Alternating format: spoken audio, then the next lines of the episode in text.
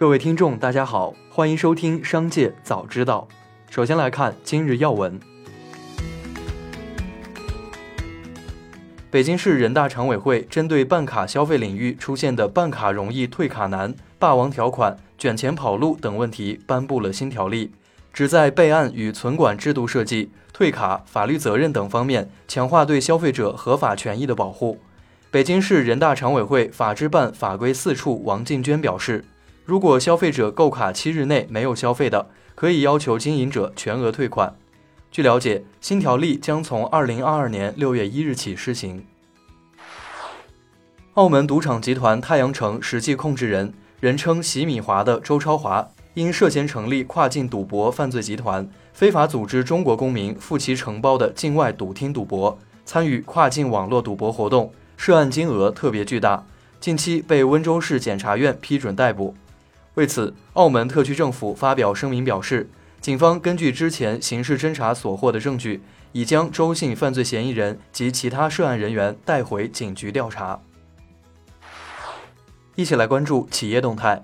中国电子政务论坛暨首届数字政府建设峰会上，中国电子信息产业集团有限公司党组书记、董事长芮小武透露，今年十二月，中国电子将完成集团总部迁至广东深圳，深度融入大湾区的建设发展。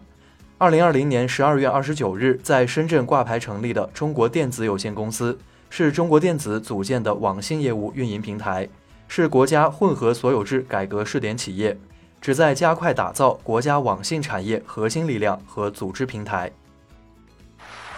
北京经济技术开发区新闻中心发布消息称，北京经济技术开发区管委会与小米科技签订合作协议，正式宣告小米汽车落户北京经开区。小米汽车将在北京经开区分两期建设累计年产量三十万辆的整车工厂，其中一期和二期产能分别为十五万辆。二零二四年首车将在北京经开区下线并实现量产。此前，小米创始人雷军曾表示，小米汽车预计将在二零二四年上半年正式量产。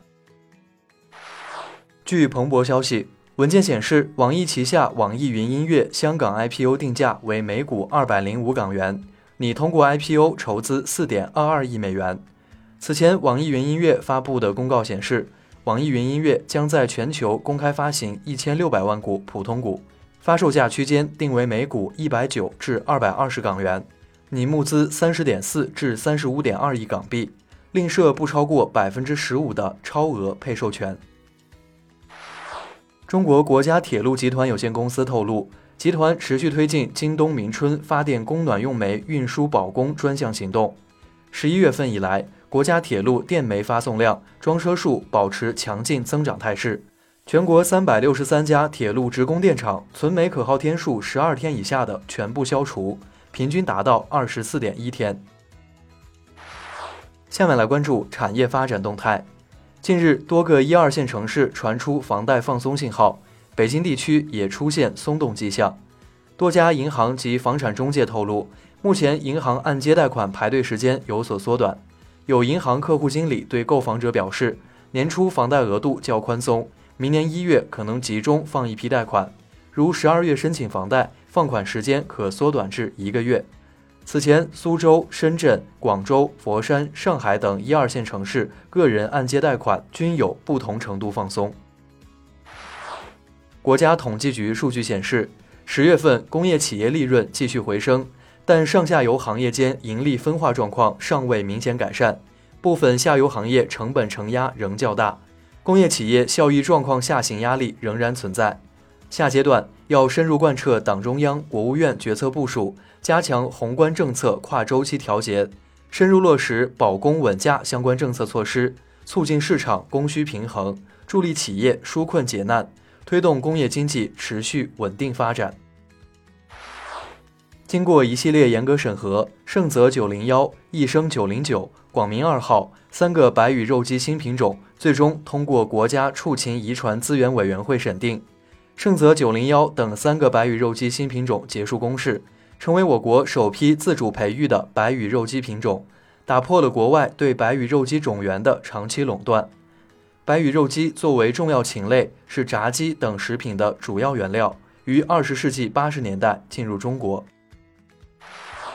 最后，我们来关注国际方面。